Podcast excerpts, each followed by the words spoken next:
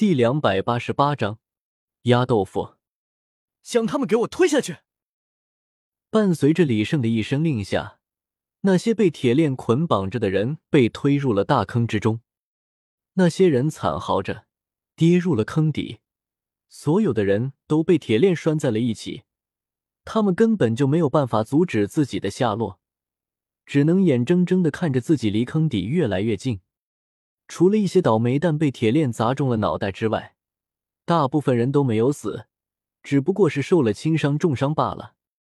不过暂时没死，并不代表着就能保全性命了。或许直截了当的摔死会更为合适。待下一批，一批又一批被铁链捆绑着的人被推入到了大坑之中，所有人都在拼命挣扎着。但是根本就没有任何作用。先前那些侥幸逃得性命的人也不可能一直幸运下去。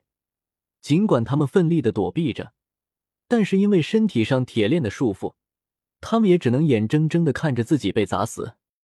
足足十批之多，每一批都有着一百多人。这还仅仅只是犯下了奸淫妇女罪的罪犯，带诈骗犯。是的。在李胜制定的法律之中，诈骗犯面临的只有死刑。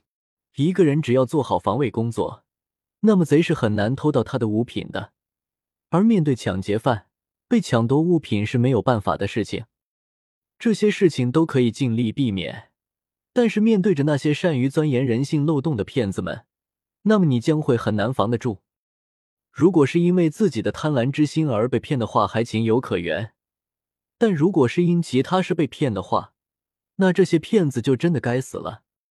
本人曾被骗子利用同情心骗过，所以有些偏激，以后再也不做好事了。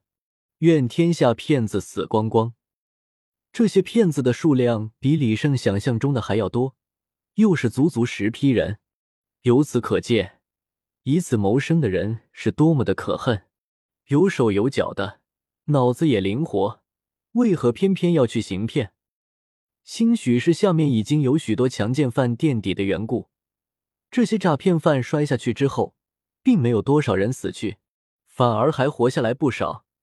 但这显然并不是一个好兆头。在接下来的时刻，拐卖儿童妇女的、企图操控舆论的、煽动群众暴乱的，等等等等，全部都被推了进去。坑底中也被垫得越来越高。